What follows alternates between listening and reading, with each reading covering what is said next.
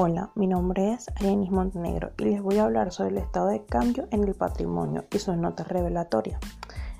Primero que nada debemos definir qué es el estado de cambio en el patrimonio.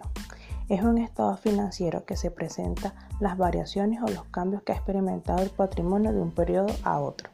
Esto permite evidenciar los cambios que ha sufrido cada uno de los componentes del patrimonio de la sociedad en un año o a otro, de un periodo a otro, permitiendo hacer la comparación del comportamiento financiero de la empresa.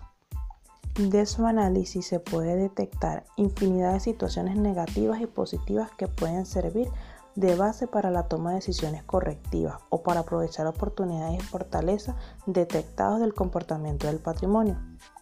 Para poder elaborar el estado de patrimonio se requiere del estado de resultados y del balance general con corte en dos fechas, de modo que se puede determinar la variación, preferiblemente de dos periodos consecutivos.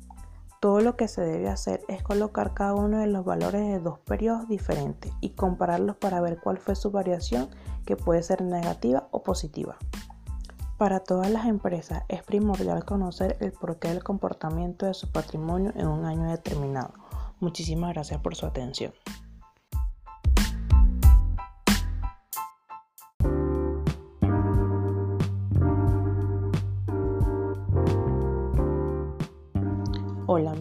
Es Arenis Montenegro y les voy a hablar sobre el derecho laboral.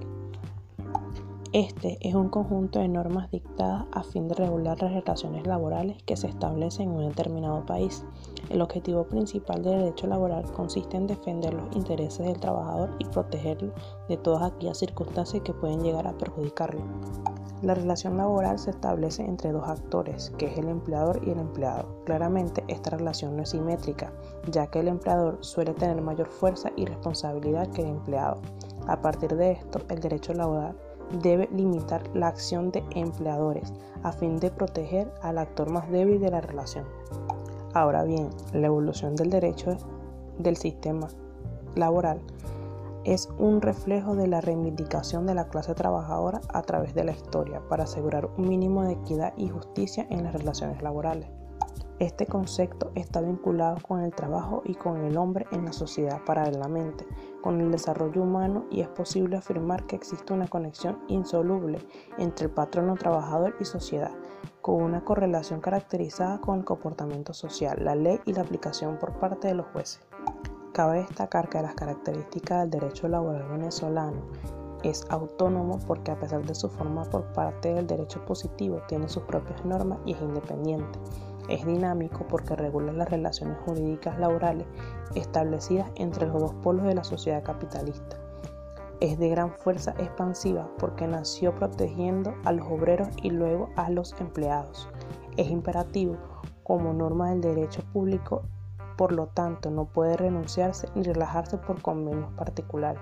Es concreto y actual porque la ley del trabajo existe normas de carácter abstracto. La normativa esta está adaptada a las necesidades del país. Ahora bien, la importancia del derecho laboral radica en que establece un orden dentro del entorno profesional. Así cada uno de los involucrados sabe cuáles son sus derechos y obligaciones y qué deberá hacer para cumplir todo esto en, un entorno ordenado. De esta manera, el derecho laboral describe las regulaciones que darán la dirección necesaria para resolver los conflictos en los espacios de trabajo. Con esto, las empresas pueden dedicar su atención a la productividad y la rentabilidad en vez a la resolución, de problemas. Muchísimas gracias por su atención.